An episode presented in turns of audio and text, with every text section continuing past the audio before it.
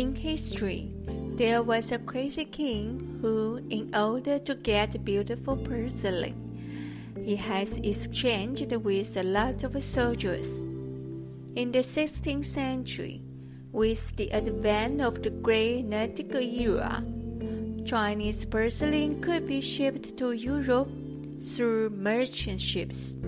Ship by ship, the extremely beautiful porcelain quickly led the way for fashion among European royalty and nobles.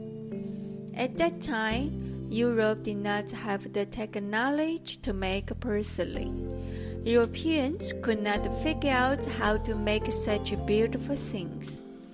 The magical skill and the design to make porcelain rare and precious.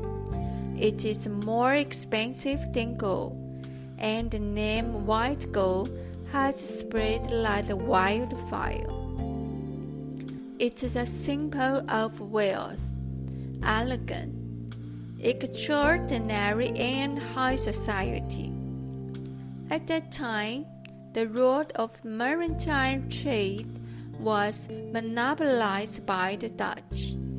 In addition, the long distance of porcelain shipments to Europe make it impossible to overcome the fragile problem of porcelain, which has caused the price to rise again and again.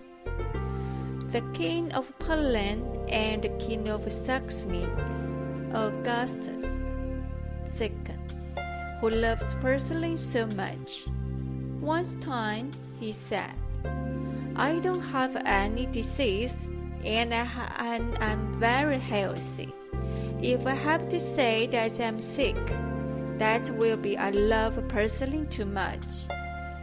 I can't control my desire to collect porcelain. The King Augustus II eventually used 600 cavalry to exchange 150 pieces of Kangxi period blue and white porcelain from the King of Prussia. The King of Prussia arranged the exchange unit separately and called it the porcelain corps.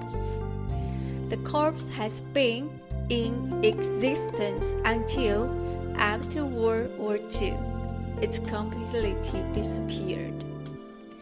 The above is to share with you today the classic short story of porcelain in history.